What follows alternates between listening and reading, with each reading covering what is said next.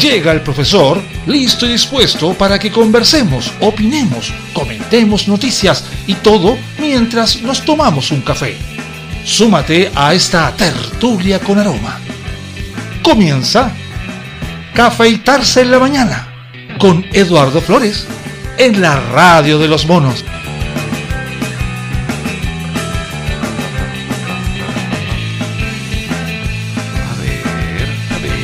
¿Qué pasó? Probando sonido, probando sonido. Vamos a ver si funciona bien. Tenemos que irnos a la segura porque últimamente hemos tenido un pequeño problemita sutil. A ver.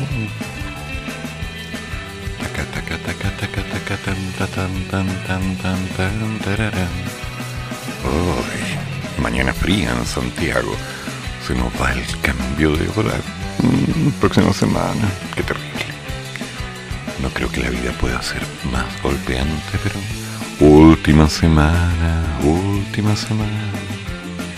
Si ustedes ya están al tanto, a partir del próximo sábado nos van a cambiar la hora. Mm, está cargando lento la página. ¿Qué será? ¿Qué será? ¿Qué será? Bueno, mientras tanto, suponiendo que todo va bien y que no nos han dicho lo contrario, veamos qué pasa. Eh, ¿Qué? Corte Suprema de Estados Unidos reactiva política migratoria de Trump, conocida como Quédate en México. Ya. ¿Y esto? ¿Qué fue esto? ¿En serio? A ver, ya. La Corte Suprema de Estados Unidos ordenó el martes la reactivación. Bajémosle, bajémosle, bajémosle. Ahí, ahí, ahí está bien. De una política migratoria que obligaba a los solicitantes de asilo a esperar en México su cita ante tribunales. Un fuerte revés para el presidente Joe Biden que angustia a miles que esperan pasar la frontera. Impulsado por el expresidente Donald Trump, el programa Quédate en México permitió que decenas de miles de solicitantes de asilo, en su mayoría de Centroamérica, fueran enviados de regreso a la frontera con México a la espera del resultado de sus trámites de ingreso. Mm, órale. La administración de Biden actuó rápidamente para comenzar a desmantelar y poner fin a esta controvertida política oficialmente denominada Protocolo de Protección al Migrante. Hoy me conmueve tanta solidaridad. Tras pasar por varias instancias judiciales, el gobierno de Biden solicitó a la Corte Suprema la suspensión de la reinstalación del programa. Es una breve orden sin firmar. El máximo tribunal indicó el martes que la solicitud de suspensión ah, está denegada. En inglés, por supuesto. Según el documento, los tres jueces progresistas de la corte. ¿Y estos están vivos? Stephen Breyer, Sonia Sotomayor y Elena Kagan, sí, Kagan con K, informó que, o Kagan, no sé, informó que habrían permitido la suspensión de esta norma. El caso ahora puede trasladarse a un nivel judicial inferior mm, en un tribunal de apelaciones. El Departamento de Seguridad Nacional de Biden dice que lamenta que la Corte Suprema se haya negado a conceder una suspensión.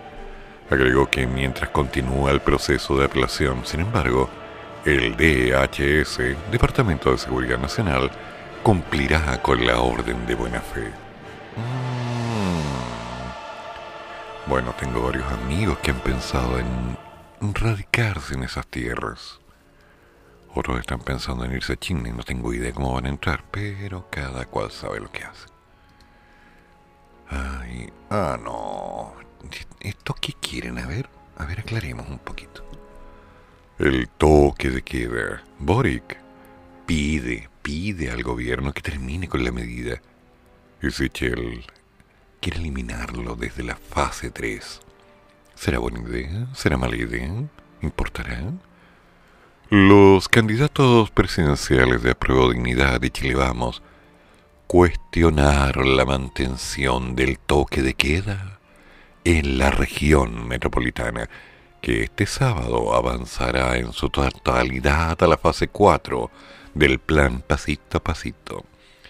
En su cuenta de Twitter, para variar, Sebastián Sichel señaló que desde la fase 3 en adelante no tiene sentido la mantención del toque de queda el gobierno tiene que pensar en la salud mental de las personas, en el comercio y en el emprendimiento y en el retorno a la presencialidad. Mm, a ver, a ver, vamos, a ver, párate un poquito. Calmado. Le falta un café. Necesito un café. Respecto a la salud mental, en ¿Alguien me podría explicar si la salud mental por dormir en la noche está afectada? Porque con toque de queda la gente duerme. Sin toque de queda la gente duerme. Algunos trabajan. Ya, vale. Em, el comercio. Es verdad que desde las 10 de la noche en adelante la mitad del país está trabajando, cierto, vendiendo. Sí, cómo no. El emprendimiento un trabajo de noche. Ah, entiendo. Y el retorno a la presencialidad, ese sí es un tema. Porque cuando se terminen los toques de queda, ¡pum! La gente va a volver a los trabajos en el día en forma normal y el teletrabajo empieza a disminuir. Por ahí va la cosa. En la misma red social, el diputado Gabriel Boric afirmó que el gobierno debe terminar ya con el toque de queda que hoy es solo una medida de control social. Eh, ¿Antes qué era? En el oficialismo algunos señalaron que se debe buscar un término medio para evitar contagios en fiestas, por ejemplo, mientras que otros indicaron que se debe eliminar esta restricción. Desde Renovación Nacional, el diputado Tomás Fuentes aseguró que el toque de queda no debería existir, pero por ningún motivo porque ya estamos lejos, ya esta pandemia está superada. Otro que no estudió geometría. A ver, alfa, beta, gamma, delta, epsilon. Mm. Chiquillos, ah, la pandemia no está superada. No, no, no, no se está trabajando para convertir la pandemia en epidemia. ¿Se entiende? Epidemia. La pandemia es por todo el mundo, la epidemia es local. Y de ahí ir bajando. En la oposición, el diputado del Partido Liberal, Vlado Mirosevic, señaló que el toque de queda ya no tiene justificación, mientras que la legisladora de Nuevo Trato, Natalia Castillo, le iba a decir, pero Castillo, sostuvo que la medida parece más un arresto domiciliario generalizado. Em, ¿En serio? Desde la Asociación Chilena de Gastronomía también se manifestaron al respecto. El presidente del gremio, Máximo Picayo, señaló que el toque de queda ya no tiene un efecto sanitario. ¿Es antigénico? El dirigente empresarial agregó que existe toda una industria que funciona de forma nocturna. Sí, tengo unas amigas que están en eso. Tanto del rubro gastronómico, a eso me refiero, como de la entretención también. Y que el toque de queda sigue siendo un gran problema para que este sector se pueda recuperar. Bueno, bueno, bueno, bueno. Vamos a ver.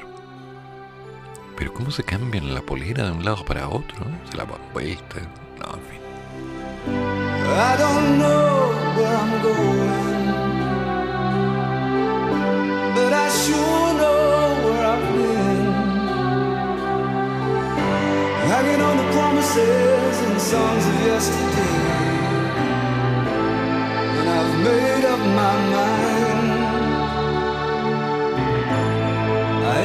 Wasting no more time. Here I go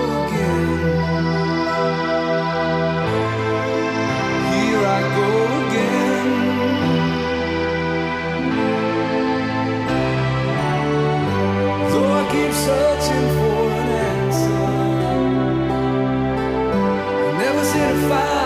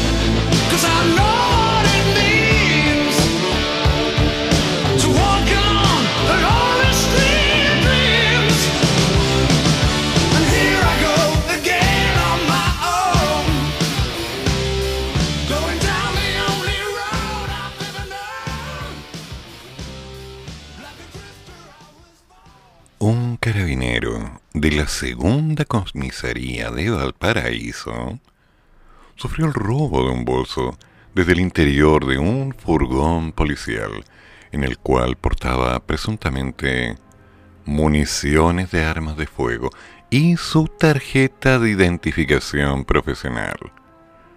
El hecho ocurrió mientras el funcionario junto a otro carabinero de la misma prefectura adoptaban un procedimiento por un accidente de tránsito y la avenida Pedro Montt. En el lugar, un hombre se acercó de forma sigilosa por el costado izquierdo del vehículo de servicio, abriendo la puerta y sin que los policías se dieran cuenta, ya que estaban a unos metros, sustrayendo las especies personales de uno de los funcionarios desde el asiento del copiloto. El mayor Juan Escobar comisario de la segunda comisaría central de Valparaíso, detalló que el sujeto se acercó al vehículo cuando los funcionarios atendían a las víctimas, sustrayendo artículos personales y fiscales. Esta situación fue informada a la Fiscalía de Valparaíso. Según parte policial, al interior del bolso había un cargador, de una pistola Taurus, 15 cartuchos de 9 milímetros y la tarjeta de identificación del profesional de carabineros. Los funcionarios no se habrían percatado del delito hasta que trasladaron a las personas lesionadas por el accidente de tránsito hasta un centro asistencial. Finalmente, desde la Fiscalía señalaron que hay una investigación en curso por el delito de hurto simple, por lo que el fiscal de turno instruyó las diligencias del caso a la sección de investigaciones policiales de carabineros. Recuerda el concepto. entrega tu arma. Pero no entregué la bala, po. Agente secreto. Ahí disfrazado. Hay una canción para eso. ¿Cómo se llamaba? La cantaban en el estadio. No me acuerdo cómo era. A lo mejor ustedes me la pueden recordar. Se lo agradecería. Sobre todo ahora que están pasando algunas cosas extrañas, misteriosas, canallas, crueles, viles, siniestras y diabólicas. Sobre todo cuando el día de ayer se anunció la destrucción de cuántas armas en total, ¿te acuerdan? Cuando hablábamos de que había un misil de la Primera Guerra Mundial entregado, sí, de 1907, el modelo clásico, un montón de escopetas hechizas y anda tú a saber qué otra cosa entregada a la Araucanía. En fin. No. Y de paso, dan de baja a carabineros acusados por cohecho. Mmm, en Santiago. Mire, los bonitos habían pedido 120 mil pesos para omitir una infracción. Mira tú, ¿eh? un par de emprendedores. No falta, ¿viste? Si talento hay, no hay apoyo, nada más. Emprendimiento siempre van a haber. Oh, no more. Epic.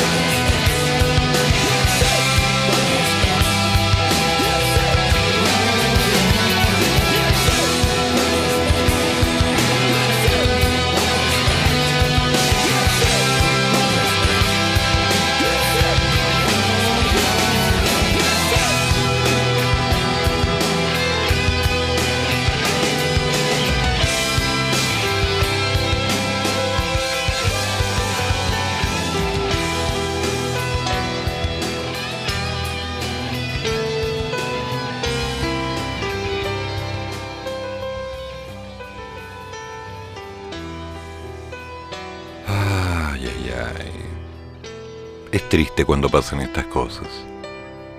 ¿Qué le vamos a hacer? Es el fin de mi carrera política, lo siento en el alma. Y es muy doloroso. Con esas palabras, el ex candidato presidencial de la lista del pueblo, Diego Ancalao, abordó ayer la decisión dada a conocer por el servicio electoral tras bajar su candidatura y la de Gino Lorenzini, este último por no contar con el mínimo de nueve meses de afiliación a un partido antes de inscribirse como candidato. Y él no lo sabía. Pobrecito. Pero la situación de Encalado es un poquitito más compleja, pues el Consejo Directivo del CERVEL detectó que mm, de los 33.369 patrimonios presentados, solo 12.316 eran válidos. Hubo otras 25.135 firmas que se realizaron ante un notario, Patricio Saldívar, quien lamentablemente falleció en febrero de este año. Y tampoco lo sabía mientras que su notaría dejó de funcionar en el 2018. Em, eh, tampoco lo sabía. Esto motivó una denuncia ante el Ministerio Público por estos hechos que pueden, pueden constituir un delito. Pueden. A todas luces se trata de un desenlace que hasta ahora nada tiene que ver con los orígenes de la colectividad que tuvo su génesis en octubre del 2019 durante el estallido social. Sí, sí me acuerdo, sí me acuerdo del estallido. Me perdí todos mis alumnos, dejé de recibir ingresos, tenía que caminar desde, a ver, ¿dónde estaba dando clases? Y tenía que ir a hacer clases arriba, cerca al alto. ¿Cómo era? Eran como eras caminando hasta mi casa que no habían buses. Ah, pero obvio que lo hacían por nosotros. Ni me acuerdo. No me voy a olvidar. Mm. Las innumerables veces que se reunieron en las manifestaciones en Plaza Baquedano los llevó a organizarse para hacer un activismo social. Y se están cayendo todos.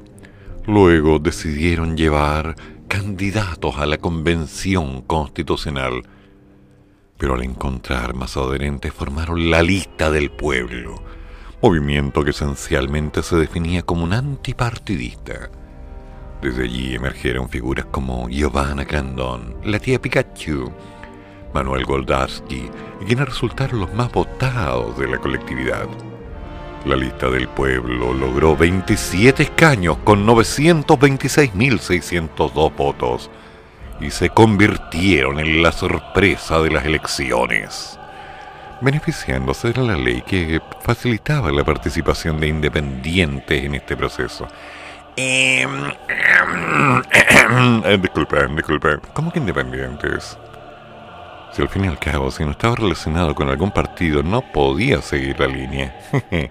la cosa clara es, de hecho, solo un constitucional logró salir dentro de esta línea a ser un candidato posible que finalmente llegó a ser bastante vapuleado a la, convención constitucional. El resto, el resto tenían que meterse en un partido, así que no me vengan con cosas raras aquí, ¿no? Mm. En junio de este año anunciaron que llevarían un candidato a las elecciones presidenciales en noviembre, sin pactar con los partidos tradicionales de izquierda y manteniéndose fieles al no querer formar uno propio. Pero mientras, a través de Twitter, adelantaron un pronto anuncio respecto al nombre y comenzaron las primeras bajas de los convencionales que no se sentían representados por la lista del pueblo. Las renuncias fueron en aumento, al mismo tiempo que la tensión y polémica por una candidatura presidencial que no prosperó, abriendo de paso el capítulo de las supuestas facciones o intervenciones al interior de la lista. Uy, qué poco transparente. Mm. Una de las renuncias más mediáticas fue la de Rosana Loreto Vidal, el 22 de julio. Entre sus argumentos, que entregó a distintos medios, por supuesto a la prensa en general, sostuvo que su mayor apertura al diálogo, a la inclusión de todas las miradas en el trabajo para redactar una nueva constitución, la llevaron a distanciarse de la agrupación, cuyos miembros se han caracterizado en su mayoría por sostener posiciones más cercanas a la zurda que a la diestra. La baja abrió el debate por la real representatividad del pueblo estaban mostrando los constituyentes de la colectividad en sus debates. Nadie puede apropiarse de ese patrimonio que somos todos, porque hay diferentes formas de entender a este pueblo. Mm. Dos semanas más tarde, la lista del pueblo anunció a través de un comunicado que el ex dirigente sindical Cristian Cuevas había sido elegido a través de una asamblea con 43 votos a favor y 30 abstenciones como su candidato presidencial. Pero al día siguiente un tuit llamó al desorden, más bien a la confusión, porque em, se da por hecho algo sin que sea anunciado. ¿Ustedes piensan que no le consultaremos antes al pueblo? Me escribieron desde la cuenta. La polémica, en lugar de avanzar en respuestas sobre lo que ocurría con el candidato, solo aumentó las dudas. Un comunicado respaldaba la elección de Cuevas y en la tarde otro apuntaba al boicot encabezado por una de las facciones de uno de los fundadores. Ay, ¿por qué les pasa esto? Fue en junio 13 que la vocera de la colectividad, Verónica Guzmán, salió a zanjar el asunto cerrándole la puerta a Cuevas. Valió, ¿eh? Acusando presiones de partidos políticos, intervenciones a correos, a las redes sociales de los colectivos y anunciando a los candidatos que irían a una consulta interna. Ingrid Conejeros, Soledad Mella, Diego Ancalao. En medio de la tensionada definición presidencial, las renuncias y distanciamientos de la convención mm, se sumaron las de Loreto Vidal, Francisco Camaño, Camila Zárate, Natalia Enríquez, Helmut Martínez, Loreto Vallejos, Giovanna Grandón y Elisa Agustinianovich. La mayoría de ellos mostró un agradecimiento eterno por participar en la lista, pero argumentaron que su distanciamiento era por la incompatibilidad del interés por mantener la independencia con el interés del pacto de participar en los próximos comicios, tanto presidenciales como parlamentarios. Más crítica fue la constituyente María Rivero del Distrito 8, quien el 18 de julio renunció con un mensaje sutil. La lista del pueblo tanto criticó a los partidos tradicionales que terminó intentando transformarse en uno de ellos. ¡Qué feo! La décima y última baja conocida hasta ahora no fue la de una constituyente, pero sí de la única carta parlamentaria de la lista del pueblo que logró los patrocinios para inscribirse como candidata al Senado, Fabiola Campillay, quien instantes antes de entrar a la sede regional Cervel dio por finalizada su relación con el colectivo. Terminamos, olvídame, supéralo, para aspirar a una candidatura 100% independiente. Ocho horas más tarde, Diego Ancalao llegó a inscribir su candidatura la última carta presidencial que ingresó esa jornada en las oficinas del CERVEL, según decía, con las rúbricas necesarias. Pero el anuncio de ayer fue un golpe y en una entrevista calificó la noticia como demoledora. Y aunque lamentó el actuar de las personas que realizaron el trabajo territorial para la recolección de las mismas, reconoció que de todas formas la responsabilidad recae en mí porque soy el ex candidato. Uy, qué hombre tan sufrido. Mm. ¿Y no revisáis lo que están haciendo? Ah, verdad, hay que confiar en el pueblo. En paralelo, la lista del pueblo informó que representará y planteará una querella criminal contra Ancalao. Mira tú, ¿eh? Y quienes resulten responsables por la falsificación de un instrumento público. Ya. Ya, me queda claro. O sea, te estáis portando mal, Ancalao te pillaron portándote mal, te vamos a echarte la culpa, encalado, te vamos a echarte la culpa. Es más, te vamos a demandarte. Tranquilizador, pero tranquilo, señor Encalado. Recuerden, lo hacen por su bien. ¿Qué? Nah. We built this city on rock and roll. We built this city on rock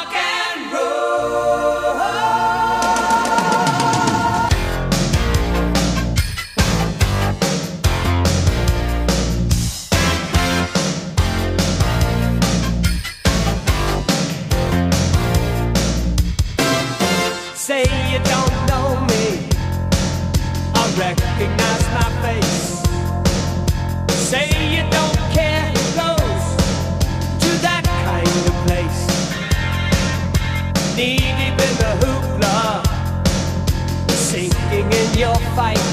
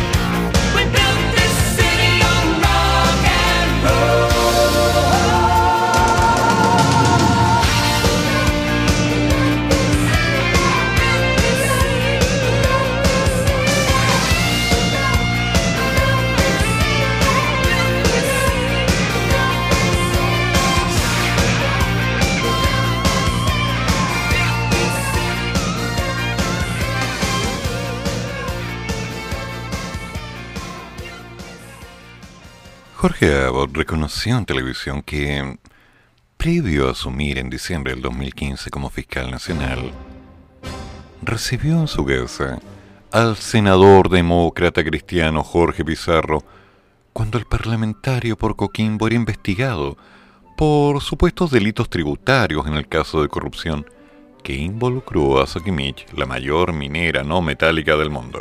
Mm. Me reuní con el senador mm, de Jorge Pizarro, que su hijo fue condenado. Nosotros pedimos el desafuero de Jorge Pizarro. Me reuní con el senador Andrés Saldívar. Pedimos la interceptación telefónica del senador Saldívar ¿Ya es un guion o qué? Admitió el jefe del órgano persecutor en un reportaje en televisión. En la cita, según Abbott, se trató la tramitación en el Congreso por plan de fortalecimiento del Ministerio Público. También concretó encuentros con los entonces senadores Hernán Larraín, Patricia Walker, Guido Girardi. Oye, este gallo respetó la cuarentena, ¿no? No me queda muy claro. Era una práctica habitual que esas reuniones se realizaran respecto de aquellos senadores que no formaban parte de la Comisión de la Constitución y Justicia, porque cuando uno iba a exponer, exponía en la comisión, no en la sala. Me reuní en el Congreso, en el caso de Saldívar en su oficina y en el caso de Pizarro en un recinto particular, en mi casa. Además recalcó que jamás traté el tema de las investigaciones de los dineros políticos con las personas con las cuales yo conversé. Eso significa que no lo hablaste con nadie. En ese entonces, Pizarro, expresidente del Senado 2013-2014, era investigado por el Ministerio Público por la triangulación de montos desde la empresa de sus, perdón, de sus bendiciones, Ventus Consulting, sus hijitos que emitió 11 facturas, 11 facturas a Sokimich. Por eso, aproximadamente unos 68 mil dólares, una caja chica. El Servicio de Impuestos Internos consideró falsas esas facturas, por lo que las bendiciones del senador Jorge Benjamín y Sebastián Pizarro Cristi fueron querellados en agosto del 2016. Este último fue condenado a 450 días de pena remitida, mientras que sus hermanitos quedaron libres y el desafuero de su padre fue rechazado. Mm. El fiscal nacional indicó que el senador de la democracia cristiana no fue condenado, porque el desafuero no fue acogido, y en estos momentos estamos apelando ante la Corte Suprema por impropias que sean las reuniones, veamos qué ocurrió posteriormente, aseveró Abbott.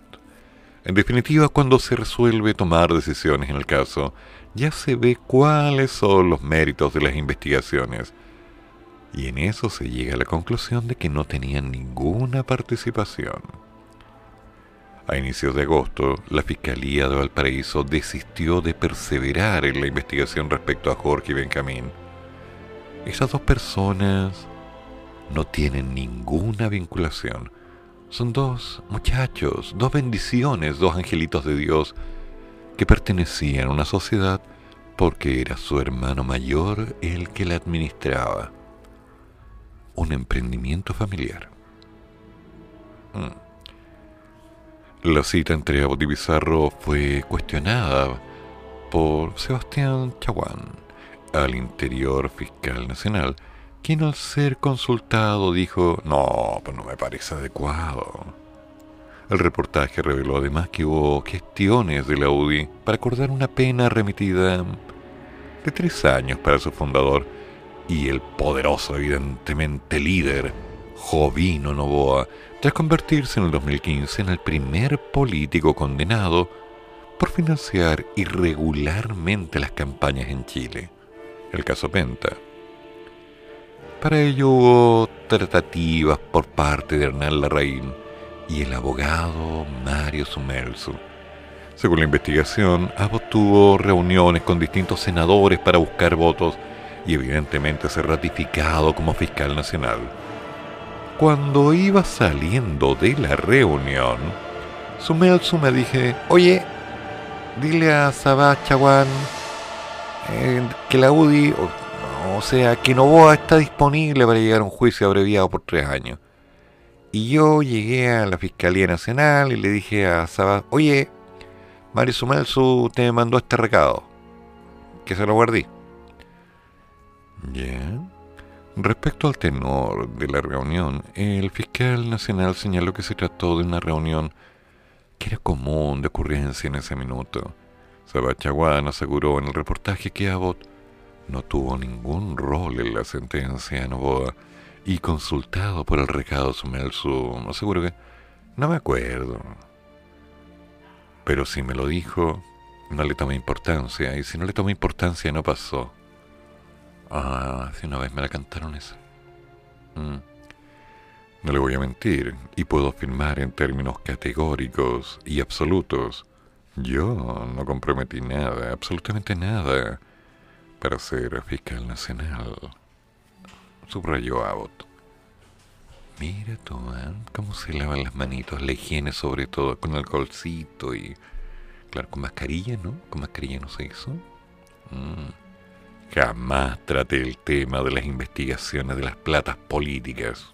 Oh, Por impropias que sean las reuniones, veamos qué ocurrió después. Ah, ya. Me queda claro. Súper claro. si mal no recuerdo, eso tiene un nombre. Política de hechos consumados.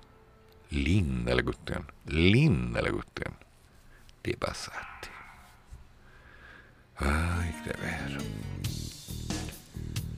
Y eso pasa a veces en política. Hay quienes creen que están por encima de la ley y hay otros que la reescriben.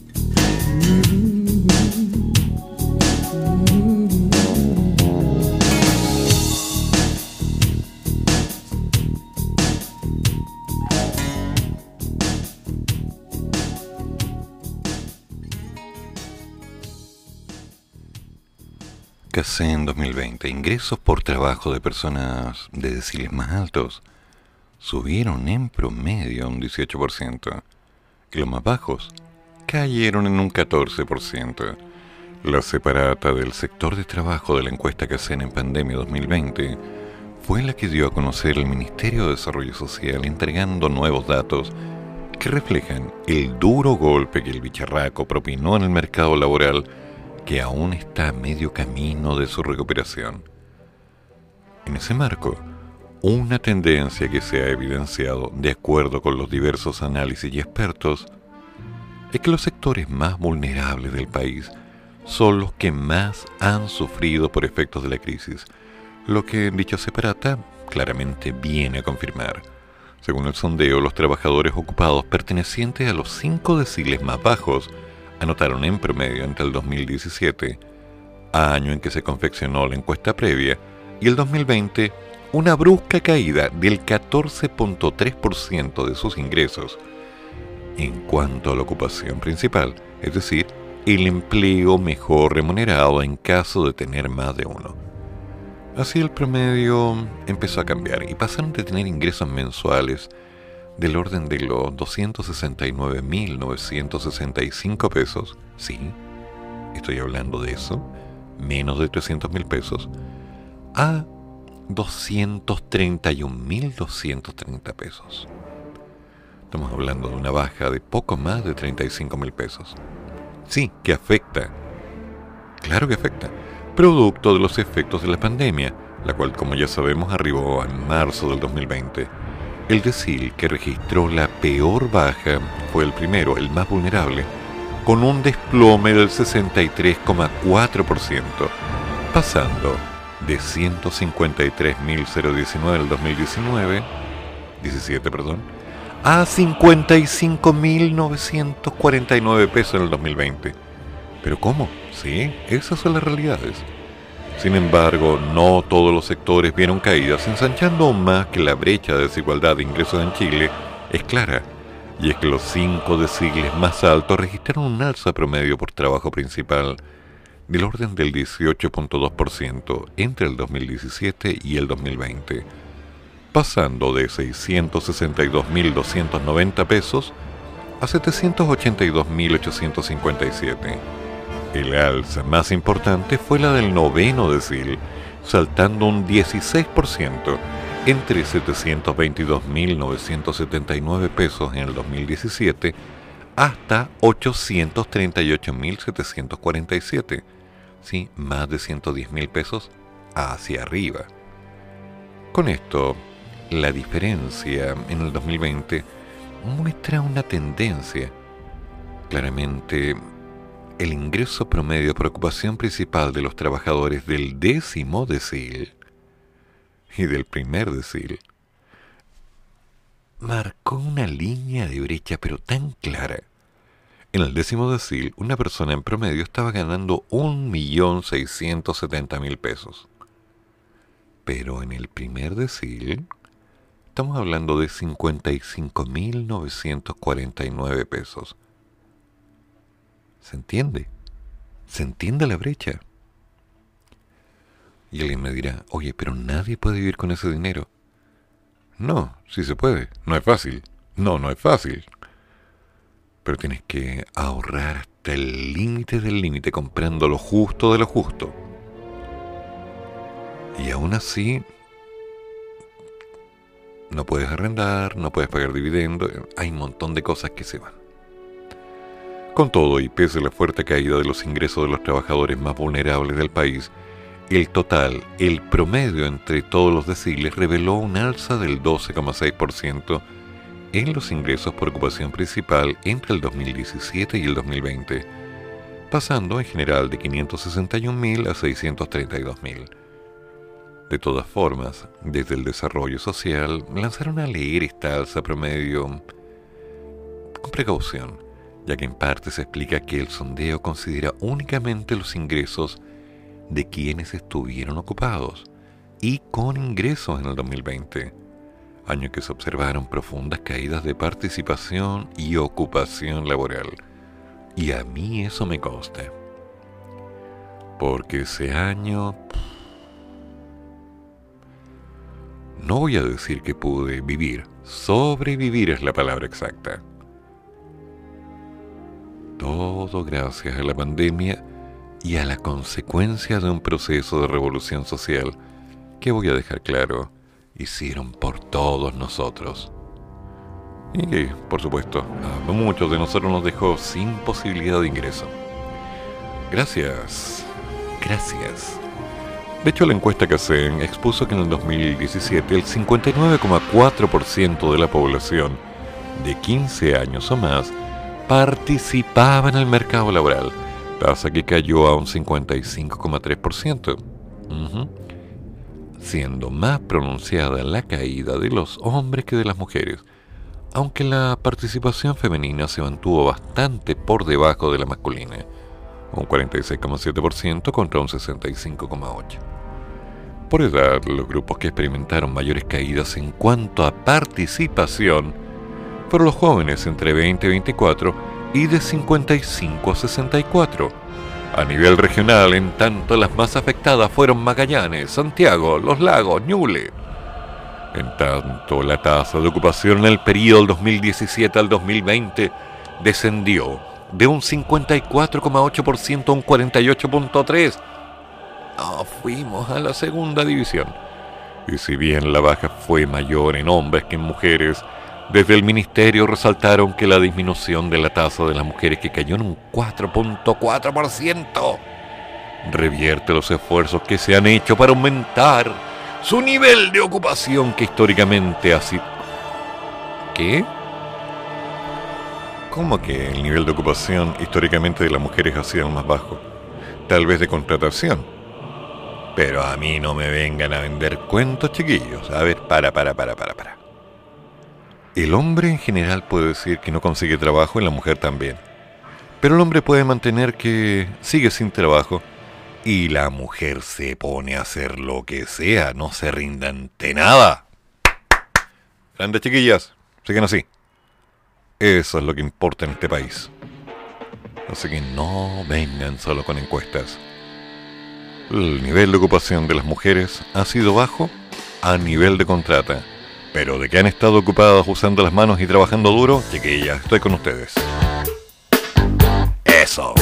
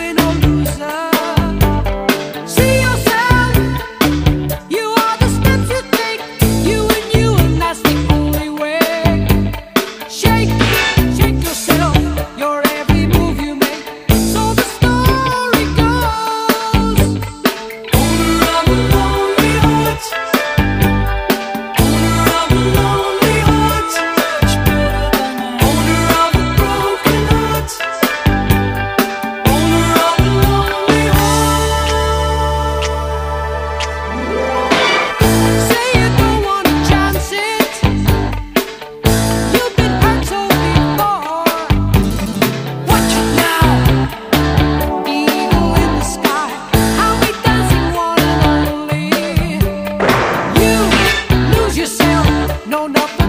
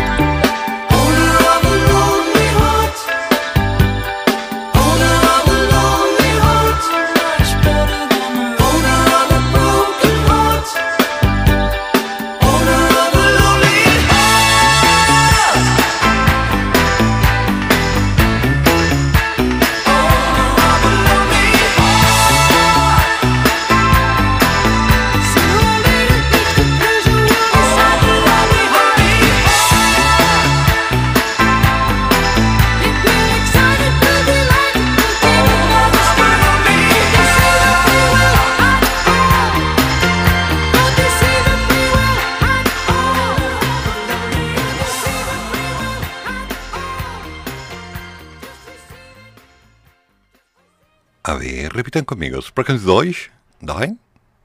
Mejor vayan practicando. Chile dejará de ser zona de alto riesgo COVID para Alemania. No habrá obligación de cuarentena. ¿Qué? ¿Qué?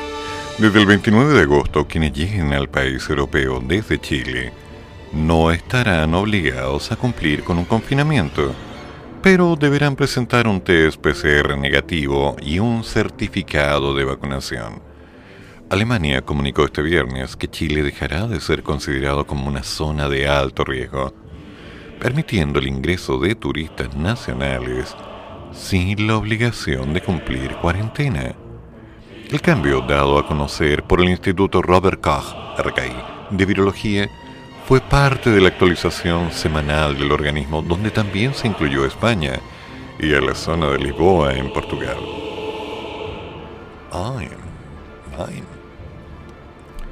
Asimismo, en la reglamentación que entrará en vigencia desde el 29 de agosto, se marca que en el plan alemán, para reactivar el turismo de la zona, se están abriendo opciones, considerando que ya es tiempo de cambios y que nos tenemos que ir adaptando a esta nueva realidad.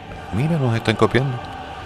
Señalar que las tres zonas señaladas pasarán a ser zonas de riesgo mm, donde se concreta un leve relajo de medidas en comparación a la anterior. Mm, ¿Qué quiere decir esto? Quienes lleguen al país germano desde Chile, desde España o desde Lisboa, tienen que hacer la presentación de un test PCR negativo, mira, negativo. Aunque sabemos que en muchos lugares del mundo los están vendiendo. ¿Sabían ustedes que en México están vendiendo títulos? Igual que en Tacna. Curioso. Un certificado de vacunación o una acreditación de haber superado la enfermedad. Igualmente las personas a partir de los 12 años ya no deberán guardar una cuarentena de 10 días a la entrada al país. La modificación también incluye a menores de 12 años, quienes antes podían entrar a Berlín y a otras áreas sin presentar un test, pero que ahora quedarán libres de toda cuarentena. Mm, interesante. Entonces, considerando que tengo varios amigos allá, y que tengo el pasaporte a mano, que mi maleta está lista para ser usada, mm, que tengo amigos que me pueden llevar al aeropuerto, lo cual me evita tomar buses y demás. Es... Ah, solo me falta una cosa. Además tengo dónde llegar. ¿Y de dónde saco la plata para el pasaje, digo yo? Pero bueno. Dejaremos pendiente esa visita, Nikita y Pepe. Hay mucho que hacer. Y claro, sería simpático volver a cantar, volver a caminar, volver a hacer un poco de música. Pero todo en su momento, viejos amigos, todo en su momento. Sin embargo, que se abran las puertas hacia Alemania. Yo sé que en este momento alguien lo está celebrando. Va a ser un buen viaje, muchachos. Hay que seguir. Siempre hay que seguir. ¿O no?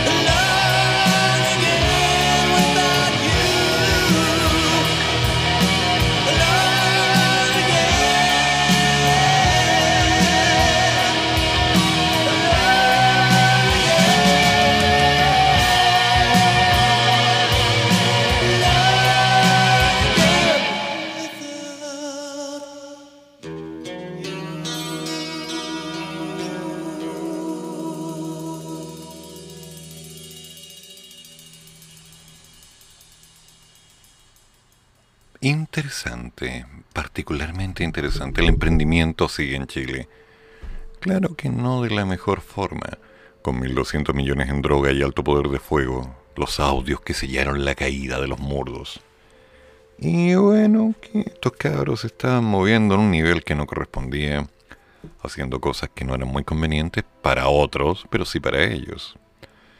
El viaje sería sumamente breve. Saldrían durante la tarde desde Concepción hasta Santiago.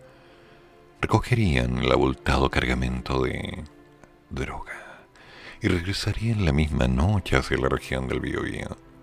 Todo estaba calculado para que el plan resultara a la perfección, lo que les permitiría obtener millonarias ganancias mediante cocaína, pasta base y marihuana.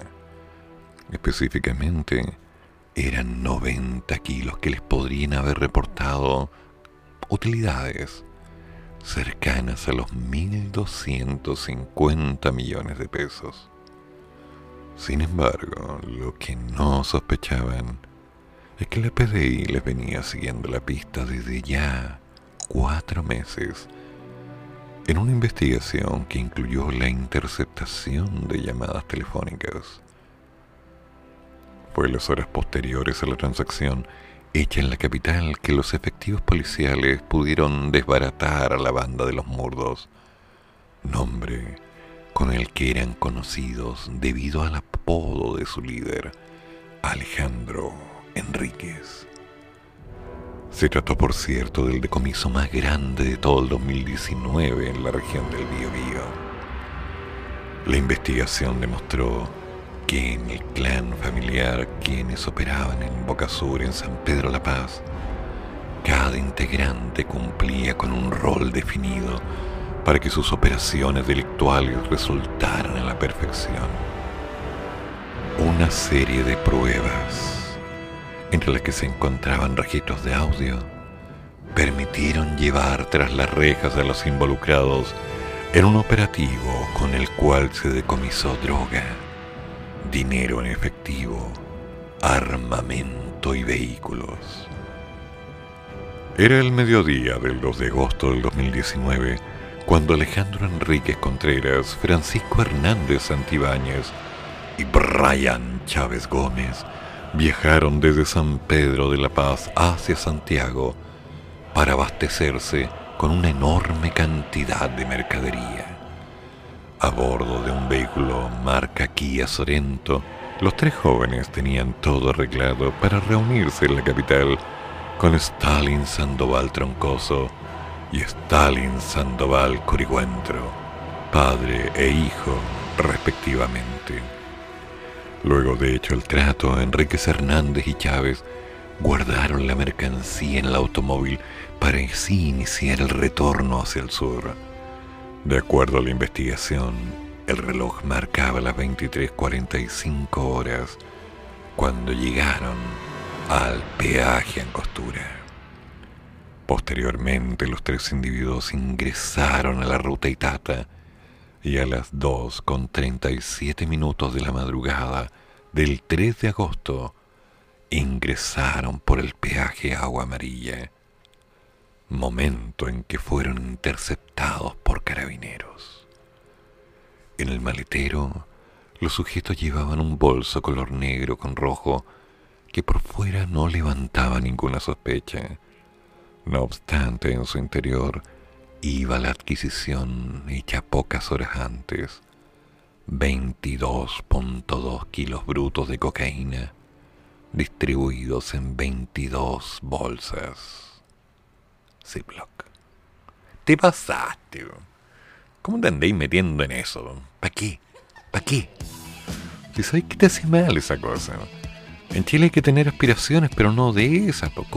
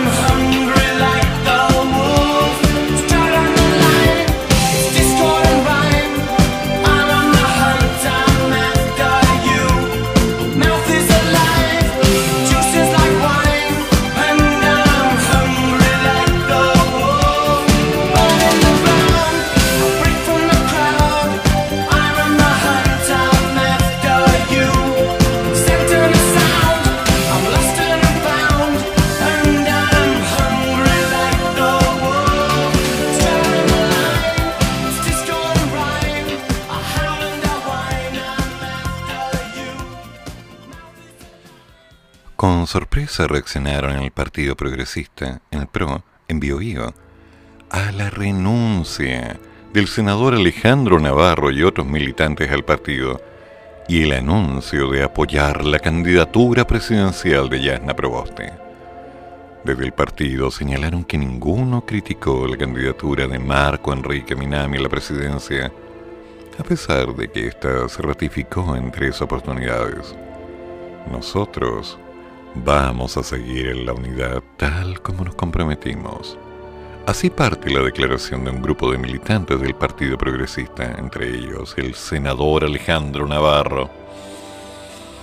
¿Ya? que renunciaron a la colectividad para apoyar a la candidata presidencial de la democracia cristiana, Yana Proboste.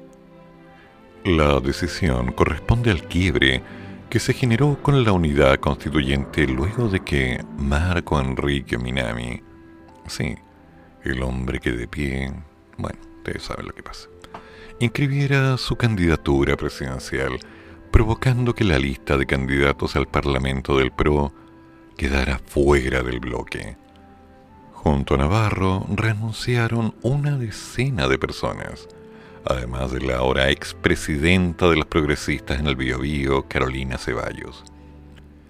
A través de una declaración pública, el PRO señaló que ninguno manifestó críticas a la candidatura de Marco Enrique, a pesar de que, como ya dijimos, se ratificó en tres oportunidades es por eso que aseguraron estar sorprendidos con esta decisión.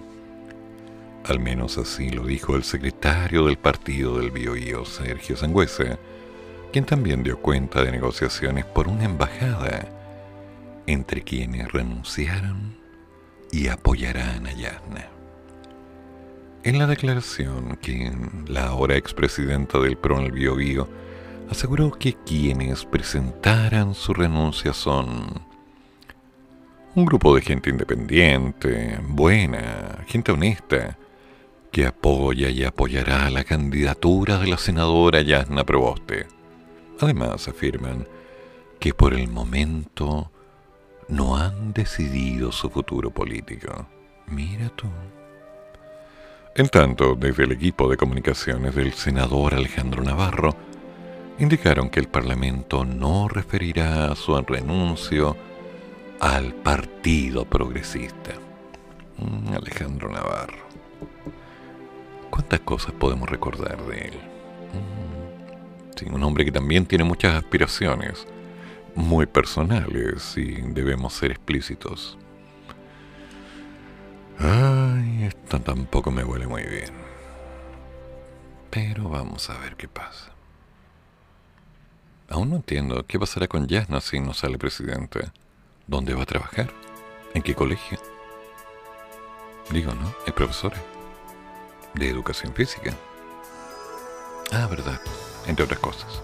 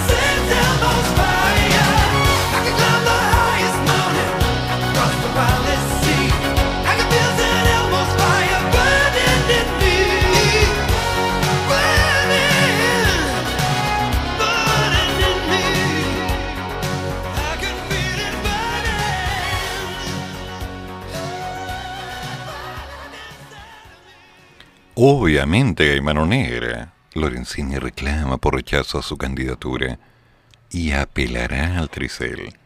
La tarde de este jueves, el servicio electoral rechazó las candidaturas presidenciales del señor Diego Ancalao, respaldado por la lista del pueblo. Uh, ok. Y Gino Lorenzini, fundador de Felices y Forrados. Permiso. Uh, de nuevo. En el caso de este último, su inscripción fue denegada por cuatro votos y una inhabilidad en el Consejo Directivo del CERVEL. Esto ya que incumplió con un requisito incluido en la ley antidíscolos, el cual se traduce en que de haber estado afiliado a un partido político dentro de nueve meses anteriores al vencimiento del plazo, recién podría presentar declaraciones de candidaturas. En respuesta a esta decisión, Lorenzini pidió al CERVEL que le envíe los detalles de los motivos por los cuales creen que estoy afiliado a un partido político, ya que según dice, se enteró por la prensa. ya, ok. Es, como tan común que digan eso. Con los antecedentes, nosotros vamos a ejercer todas las acciones que corresponden en tribunales. En este caso, vamos a ir al Tricel y vamos a apelar. Sobre su candidatura, el economista indicó, ¿cómo no va a ser independiente si el mismo CERVEL nos autorizó el 11 de agosto a levantar las firmas como independiente? ¿Cómo no va a ser independiente si el mismo CERVEL me otorgó el 9 de agosto un certificado como independiente? Acá obviamente hay una mano negra, ¿no? Manuchado. Qué bueno, ¿eh? No, ok, otro tema, otra canción. Disculpa, me dejé llevar. Ya pasará. Acá no quieren una candidatura independiente de Ginny Lorenzini, dijo en relación al rechazo de su aspiración presidencial. Finalmente dijo que respeta el debido proceso y por ello reiteró el llamado al servicio electoral a mandarle un correo, un email, con los motivos para poder apelar. Mira tú. Claro. O sea, ya. Me diste papeles para poder hacerlo. Me dijiste que podía hacerlo. Me aclaraste que podía hacerlo. Me avalaste para poder hacerlo. Y ahora me decís que no puedo hacerlo. ¿Qué te pasa? Esa es la parada, señor Lorenzini. En ese camino está empezando a mover sus pasos.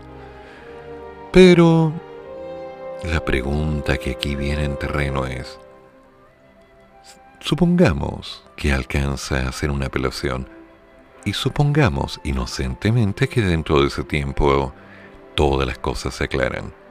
Si así fuera, ¿alcanzará a estar en condiciones para poder volver a estar en la papeleta? Y seguido, ¿no será acaso esta una estrategia para lograr que la gente hable de él? ¿No será acaso un merchandising adecuado, muy mal pensado por cierto, para conseguir el favor de los votantes? Oye, por cierto, ¿cuánto gana cada candidato por voto? ¿Es cierto ese mito urbano que recibe 1.415 pesos por cada voto emitido? ¿Es cierto? Digamos, me gustaría saberlo, para ir aclarando un poco la película. Pero bueno, como siempre, el programa ya va terminando, vamos avanzando, vamos enfrentando la cruda realidad de lo que va a ser el viernes 27 de agosto, cuando ya nos acercamos a septiembre, a las fiestas patrias, a la chicha, a la empanada, al asado, a las ramadas, a todas estas reuniones sociales que de alguna forma nos están diciendo, oye, fiestas patrias, hay que gastar el aguinaldo. ¿Cuál aguinaldo? Sí, pero viene el 10%, aún no sale. Ah, pero no importa, tenemos el IFE. Recuerda que en septiembre viene la mitad. Ah, igual, hay que gastar plata. No, pues, hay que ahorrar. Hay que ahorrar. Porque el que no ahorra se queda después sin comer. Pero por supuesto, te lo damos. En unos minutos va a venir al aire a contarnos algo interesante. Porque hoy día en el Mañana hablaremos de fantasmas, espíritus. Sí, notarios. ¿Has tenido alguna experiencia paranormal? ¿Existen? ¿Crees en un medium o una vidente? Mm, yo no creo en brujos, pero de que los hay, los hay. Cuidado. Lo dice alguien que nació en Chiloé, alguien que ha sabido de la recta provincia desde que tenía seis meses de edad. Así que, de esto y más en la radio Monos con Navaja. Sí, una radio pipiripao. Mm, Vamos a ver qué ocurre. Y por supuesto estaremos pendientes porque una vez que termine el mañana mañana la mañana, que se nos viene todo música internacional con Larry Constantino, con todos los estilos, con todos los... Sí, es Larry, siempre es Larry, nuestro querido y nunca bien ponderado Larry. Y después, sí, al toque con los monos. Recordemos que hubo un cambio de horario. Sí. Ahora, al toque con los monos, ya no se graba los miércoles, se graba los jueves. Anoche alcancé a echar un vistazo, alcancé a saludar, pero no pude entrar porque estaba transmitiendo otro programa en otra radio del norte. Hay que seguir. En sí, hay que seguir. Y una vez que termina, por supuesto, me hace tanto bien con Patricio Aguiluz, el hombre que le canta la vida, el hombre que enfrenta la realidad, el hombre que no le tiene miedo a ni siquiera a los notarios fantasmas. Sí, aunque la notaría esté cerrada. El hombre que desde Lima, desde Guatemala, desde Perú y posiblemente desde Alemania, ahora que se abrieron las entradas para poder ir libremente. El hombre que desde el mundo le dice a todos, me haces tanto bien.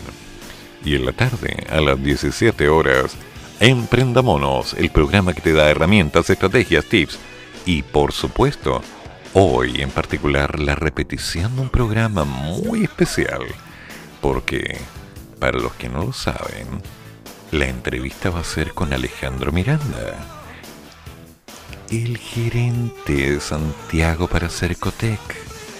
Así que no te lo pierdas. Como corresponde, atento al mono, que algo está pasando. Damas y caballeros, tengan un buen fin de semana. No sé si habrá lluvia, no sé qué va a pasar, pero sospecho pecho que va a estar heladito. Así que se me abrían, se portan bien, se comen la comida, le hacen caso a la mamá. Si por aquí o por allá la han dejado de lado y no se han comunicado, agarren el teléfono, llámenla. Aunque estemos empezando con la fase 4 del plan paso a paso, hay que cuidar a nuestra gente. Pero llámenla. Oye, ¿cómo estáis vieja? ¿Qué estáis haciendo? ¿Te estáis portando bien? ¿Te estáis comiendo la comida? Más te vale, ¿eh? Me tenéis que durar te quiero. Sí, pues hagamos que las cosas valgan. Así que, damas y caballeros, un placer. Maestro, te lo damos. Le estoy entregando el programa con dos minutos de atraso para que después no reclame. Nos vemos en la semana. Ah, o tal vez antes. Buenos días. El programa, pero sigue el café. Y el profesor ya volverá para otra vez cafeitarse en la mañana. Aquí, en la radio de los monos.